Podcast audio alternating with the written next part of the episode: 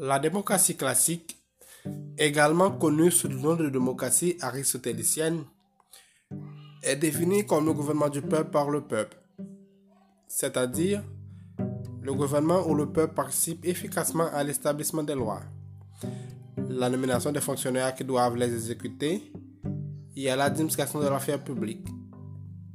Le pouvoir est entre les mains de tous ceux qui jouissent du droit à la citoyenneté. On entend par citoyen l'individu qui a la capacité juridique de voter et d'être élu. Sécu, pour Aristote, signifie des hommes libres des villes grecques. Contrairement à la démocratie d'aujourd'hui, la démocratie grecque était directe, c'est-à-dire que les citoyens se réunissaient en assemblée pour traiter des questions importantes au gouvernement de l'État cité tels que la déclaration de guerre, les procès de certains crimes et le choix des magistrats et des fonctionnaires. La démocratie classique est essentiellement politique, sans préoccupation économique.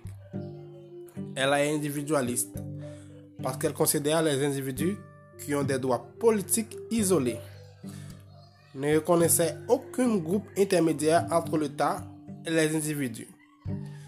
Et aussi égalitaire parce que les citoyens ont les mêmes droits politiques visant à la liberté politique, afin de donner aux citoyens une participation effective au gouvernement.